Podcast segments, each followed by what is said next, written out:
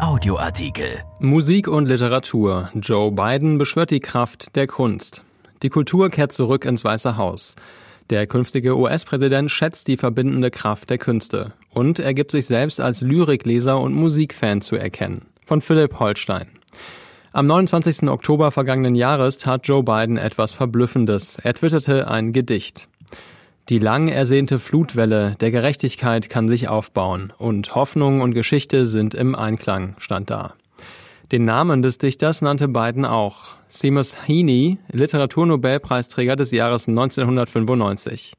Rund 54.000 Menschen drückten das Herzchensymbol, weil ihnen die Botschaft gefiel, die der Präsidentschaftskandidat der Demokraten damals via Twitter sendete. Gleichheit und Brüderlichkeit sind greifbar dass er die Plattform, die sein Vorgänger jahrelang missbrauchte, um Menschen gegeneinander aufzuwiegeln, zur Verbreitung von Lyrik verwendet, ist schon das erste Verdienst des Juristen aus Delaware.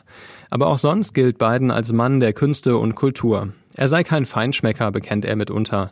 Sein Lieblingsfilm sei das Sportlerdrama Die Stunde des Siegers. Er lese gerne Bücher von John Grisham und möge Elton Johns Crocodile Rock. Aber in anderen Interviews lässt er doch durchblicken, wie wichtig ihm bestimmte Kunstwerke sind. America First, Art Last. So fasste die New Yorker Autorin Andrea Scott die Amtszeit Donald Trumps zusammen. Kunst war das Letzte, was Trump interessiert hat. Biden ist anders. Bereits als Senator handelte er nach dem Grundsatz, die Regierung müsse die Kunst unterstützen. Er förderte Einrichtungen wie das Smithsonian's National Museum of African American History and Culture.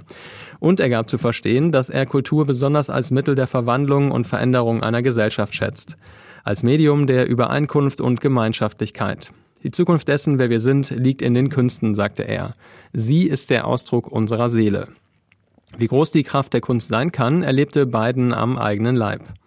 Als Kind stotterte er und wurde in der Schule gehänselt. Um das Sprechen zu trainieren, lernte er Gedichte von Amazon und Yeats auswendig und rezitierte sie zu Hause vor dem Spiegel. Bis heute pflicht er Lyrik in seine Reden ein, von den afroamerikanischen Dichtern Langston Hughes und Robert Hayden etwa, am liebsten aber von Seamus Heaney und am allerliebsten aus dessen Versdrama The Cure at Troy. Bidens Wurzeln liegen in Irland, vielleicht fühlt er sich deshalb von dem Iren Heaney so angesprochen.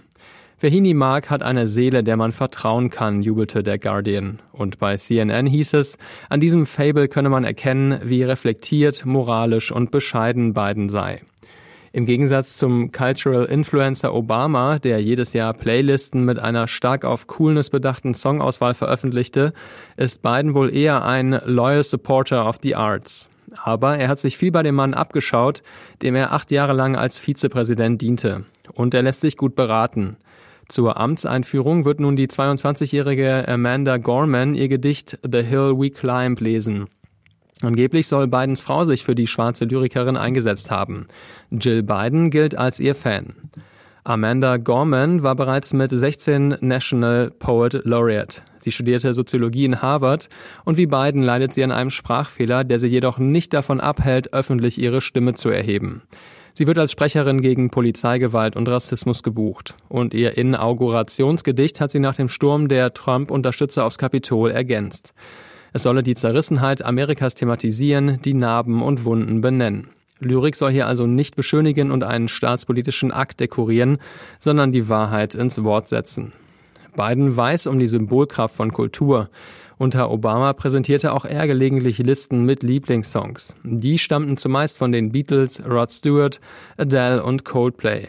Nun ließ er eine neue Liste zusammenstellen. 46 Songs für die Amtseinführung des 46. Präsidenten.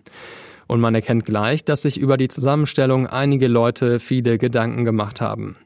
Led Zeppelin und Bruce Springsteen kommen vor, aber eben noch sehr viel mehr Hip-Hop und Soul. Beyoncé, A Tribe Called Quest, Mary J. Blige, Kendrick Lamar und der gerade erst verstorbene Rapper MF Doom. Diese Songs und Künstler spiegeln den unermüdlichen Geist und die reiche Vielfalt Amerikas wider, ließ Biden dazu verlauten. Sie bildeten die Partitur zu einem neuen Kapitel und mögen helfen, Menschen zusammenzubringen. Natürlich hat Biden die Lieder nicht alleine ausgewählt. Er ließ sich von dem DJ und Rapper D Nice und dem Label The Radio, das die Schauspielerin Issa Rae gründete, dabei helfen. Aber sie kuratierten in seinem Sinne. Diese Musik soll als Soundtrack dienen für ein diverses und gerechtes Amerika. Eine Vision in Pop gewissermaßen. Hoffentlich wird sie Wirklichkeit. Kunst und Kultur haben wieder einen Platz im Weißen Haus und die junge Lyrikerin Amanda Gorman meint den Aufbruchsgeist bereits zu spüren. Sie werde 2036 noch einmal zur Inauguration kommen, teilte sie mit, als Präsidentin.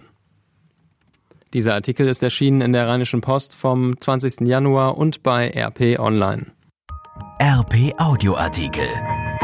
Ein Angebot von RP Plus.